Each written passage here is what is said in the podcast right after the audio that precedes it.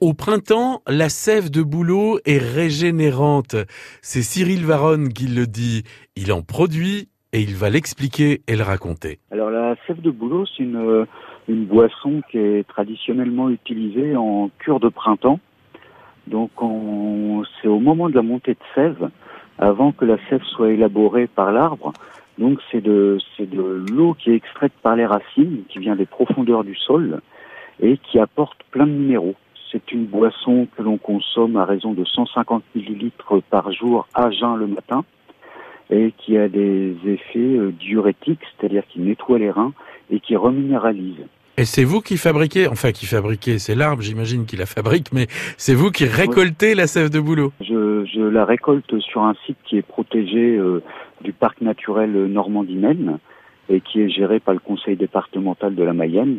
Donc c'est un espace naturel sensible, c'est aussi une zone naturelle d'intérêt écologique, faunistique et floristique, et une zone Natura 2000.